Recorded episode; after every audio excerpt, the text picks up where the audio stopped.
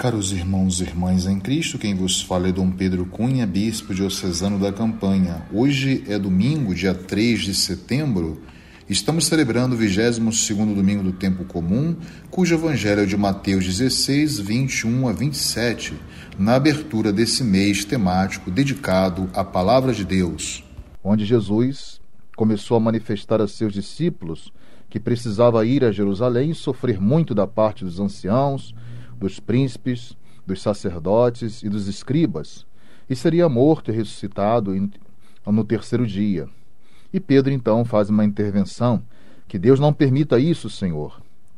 Mas Jesus vai responder a Pedro: Afasta-te, Satanás, tu és para mim um escândalo. Teus pensamentos não são de Deus, mas dos homens.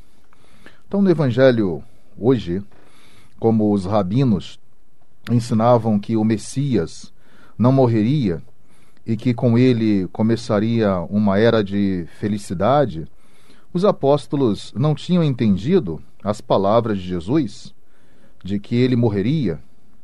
Assim, o Senhor, depois de corrigir São Pedro, como nós observamos no Evangelho de hoje, que o queria dissuadir de subir a Jerusalém para morrer, previne-os sobre o que espera, não somente em relação ao Messias, mas também aos apóstolos, que vão seguir o ensinamento e vão testemunhar, cada um a sua vida, pela causa de Cristo e da Igreja.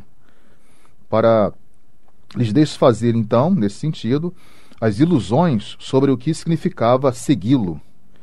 Então Jesus vai dizer nesse sentido, né? Não simplesmente que ele vai morrer e ressuscitar, mas Jesus exige dos apóstolos o seguimento. Se alguém quiser vir comigo, renuncie-se a si mesmo, tome sua cruz e siga-me.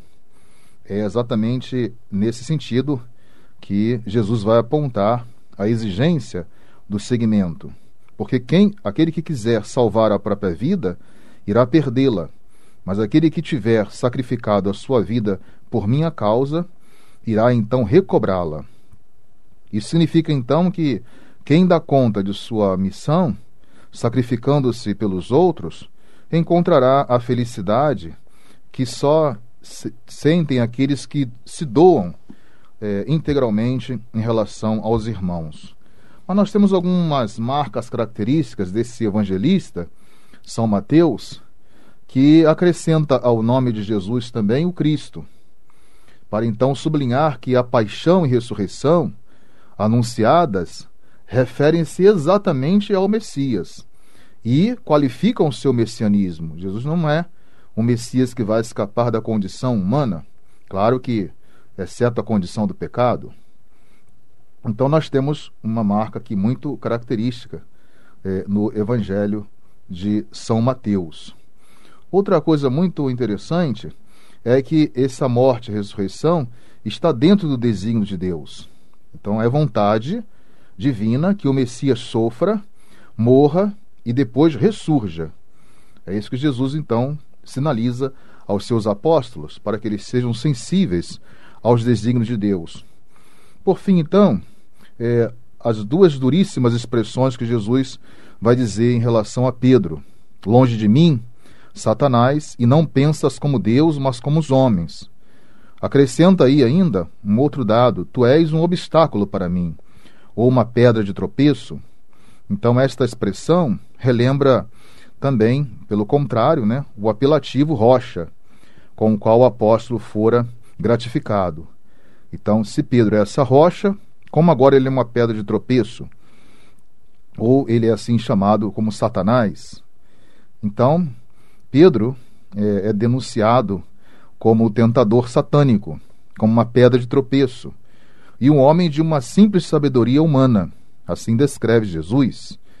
Então, na sua recusa da paixão e morte, ele assume então as vestes do tentador, por não compreender os desígnios de Deus, que submete, portanto, à dura prova a fidelidade de Cristo à vontade do Pai, e torna-se para ele um obstáculo no caminho da obediência. É nesse sentido que Jesus chama Pedro de Satanás, ou seja, que quer comprometer a obediência do Filho de Deus em relação ao Pai.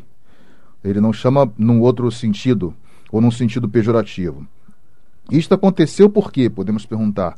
Porque na, se na profissão de fé ele tinha participado da sabedoria divina que lhe fora dada por graça, agora permanece Pedro escravo das perspectivas humanas e da lógica das esperanças ter terrestres contrárias ao desígnio de salvação de Deus.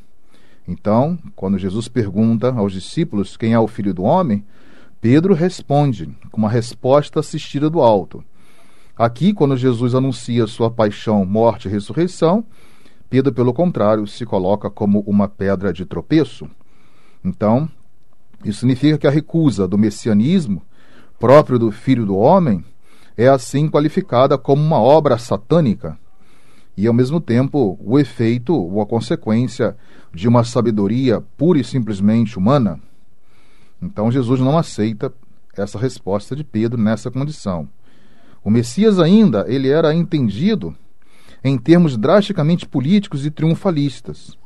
Aí está também um outro aspecto. Talvez Pedro estivesse imbuído desse conceito ou dessa mentalidade própria de sua época, porque já esperava um rei potente, guerreiro, instaura instaurador por uma força né, desse reino de Deus, como se fosse um domínio de Israel em relação a todos os outros povos. Então, ainda fica uma pergunta: por que Jesus foi tão severo assim com Pedro? Como falei para vocês, os discípulos sonhavam com um Jesus vitorioso e triunfante, que ao libertar o povo do jugo romano, seria então coroado de glória, brilharia como rei de Israel. Os discípulos ainda não percebiam a vontade de Deus. Não haviam renunciado a si mesmos para seguir a Jesus em todas as suas circunstâncias. Então, caros irmãos, aí está a mensagem central deste santo evangelho tão importante, tão bonito para nós compreendermos Jesus na sua identidade, a sua missão e compreendermos também a nossa missão, que significa um abraçar muito mais do que os nossos caprichos, na verdade, abraçar o projeto de Deus. Jesus exige, portanto, aí nos versículos 24 e 25, uma renúncia. Renunciar a si mesmo, esvaziar-se dos desejos, das vontades, do seu bem-estar, de uma visão utilitarista, é, de bem-estar da própria vida. Então, e ter a coragem de arriscar tudo por Jesus. Esta é a centralidade da mensagem do domingo de hoje. Então, mais uma vez, recapitulando, a frase forte que nos chama atenção, nos estimula na missão: quem quiser salvar a sua vida, vai perdê-la. E quem perder a sua vida por causa de mim, vai encontrá-la. Então, que possamos, a partir desse santo evangelho, viver uma vida segundo o projeto de Deus. E Deus sabe perfeitamente o que nos convém e o que não nos convém.